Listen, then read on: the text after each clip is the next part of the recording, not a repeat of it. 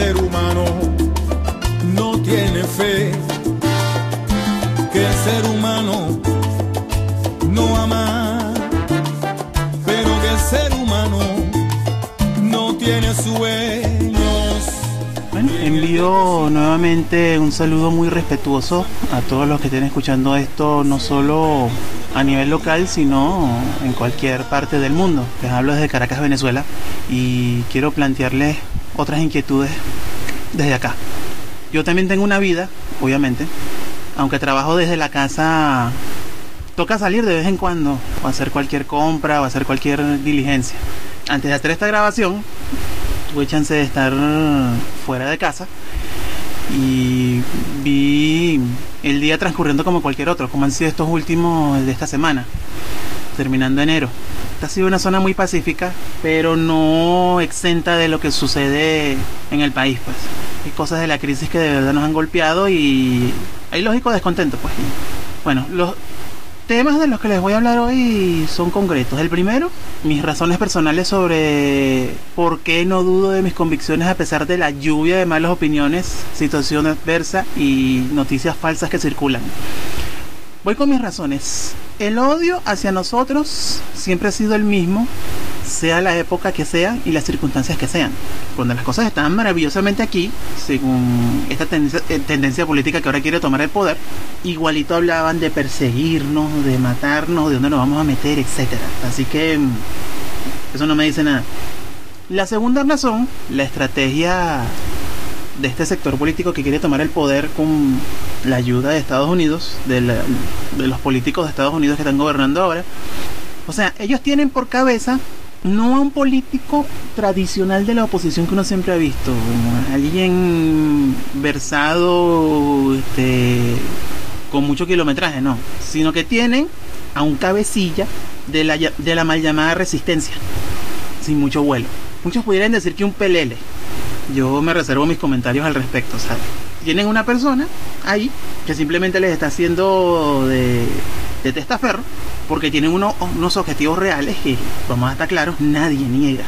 Que hayan hablado de ponerle de una vez la mano a la empresa petrolera, eso dice mucho de la gente que, no, no, solo que lo está permitiendo, sino de la gente que está de, detrás de ellos. Pues. Y la última razón que tiene que ver con las dos anteriores, el gobierno más abiertamente tóxico de los Estados Unidos están de su lado, junto a gobiernos identificados con la manera de pensar de los opositores. O sea, esa frase no requiere mucha explicación. Esas son mis razones por las cuales yo permanezco tranquilo donde estoy. Y yo, como pensar como pienso, no le hago daño a nadie, ni estoy coartando a nadie, ni siento que estoy amenazando a nadie. Hay gente que, hay gente que se horroriza, diciendo ellos todo lo que dicen, además. Pero yo los respeto y los aprecio igualito. O sea, si, si sobrepasan la línea, bueno, la línea de, del respeto al derecho ajeno, que es la paz, entonces hay problema. Afortunadamente no ha pasado de un debate que se ha ido a los gritos a veces, que se ha ido a las palabras fuertes a veces, pero de ahí no pasa. El segundo tema que quiero hablar con ustedes es un hecho curioso para mí, y es el hecho de que el ejército no se ha volteado. Yo sé que hablan mucho de que si generales corruptos, que si la mafia de la gasolina, que si la gente que está en el alto, en los altos mandos con el gobierno están, están agarrando más de lo que de, lo que les toca llevar. De eso hay mucho. Muy fácil hablar de corrupción y, es muy fácil señalar a cualquiera que no se parezca a ti de corrupto. De cualquier cosa. Estoy hablando de política nada más, estoy hablando de la vida. Yo tengo una teoría. Hace 17 años, los mandos del ejército, incluida gente de confianza del presidente Chávez, caso de Manuel Rosendo, Vázquez Velasco y otros más, los respaldaron a los opositores cuando dieron el golpe de Estado.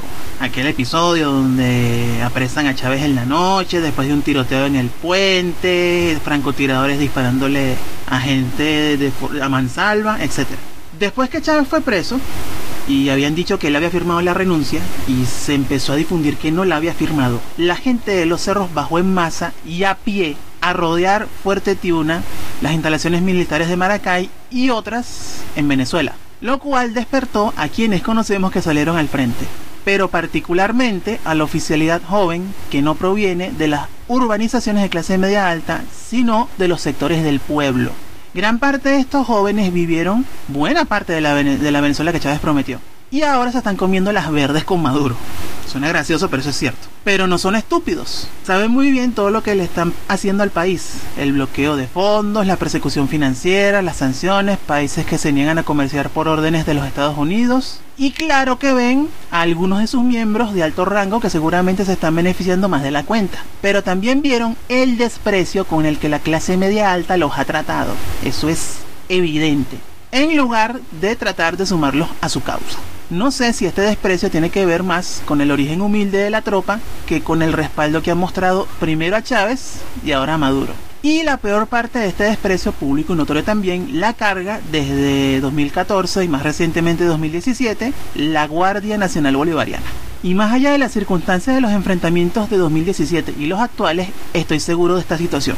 No hay que ser, eh, no hay que estar de este lado completamente para, para ver el desprecio con el cual la gente de la, de la oposición, cierta gente de la oposición se expresa sobre el ejército y sobre la guardia.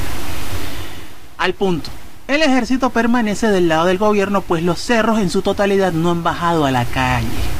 El peor fracaso de todas las estrategias opositoras, incluyendo la actual, es la falta de empatía con la gente de las zonas populares.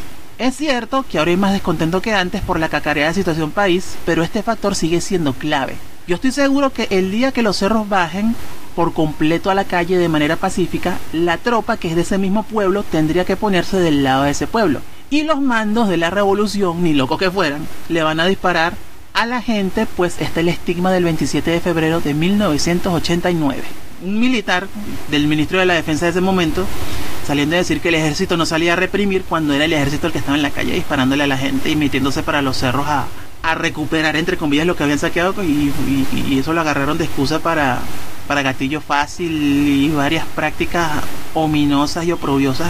Eso se ha cumplido 20 años del 27 de febrero del, del 89. 27 de febrero y todos los días que vinieron a ese suceso histórico.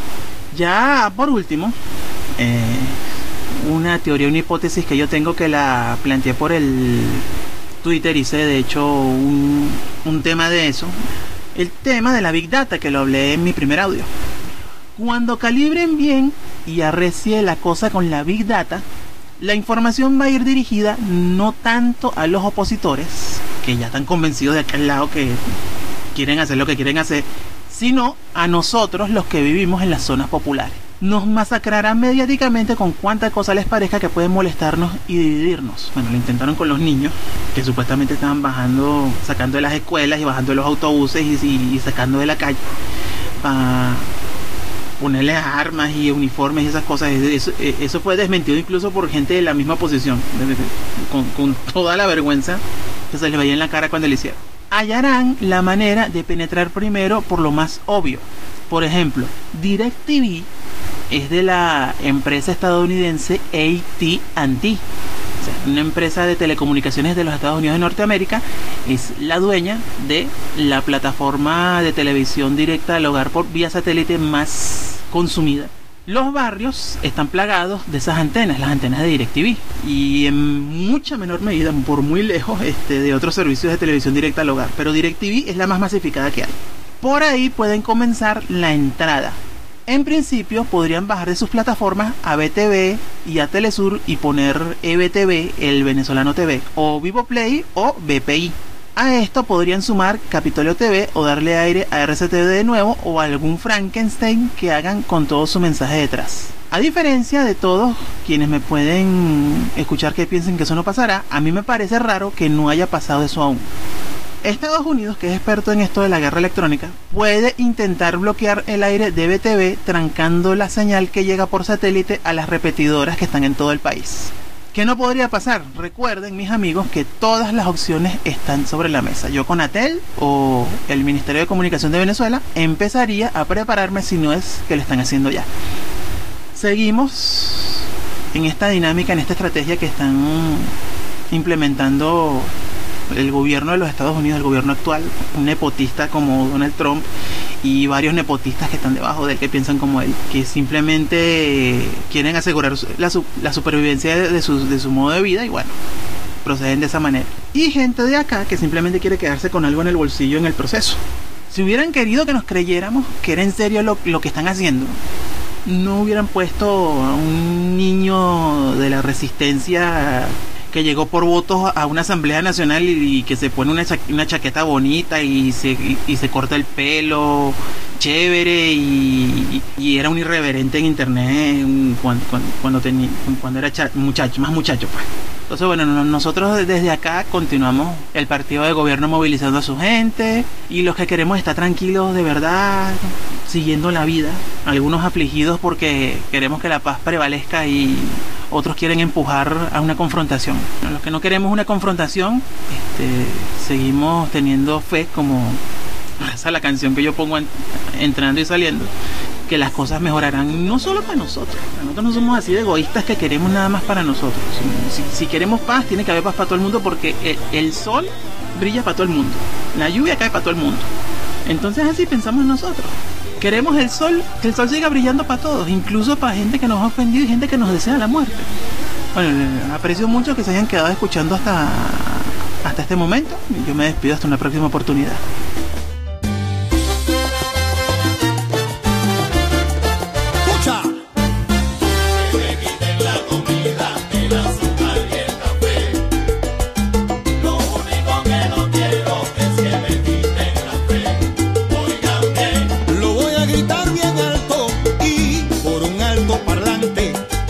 sueltan en un desierto y como por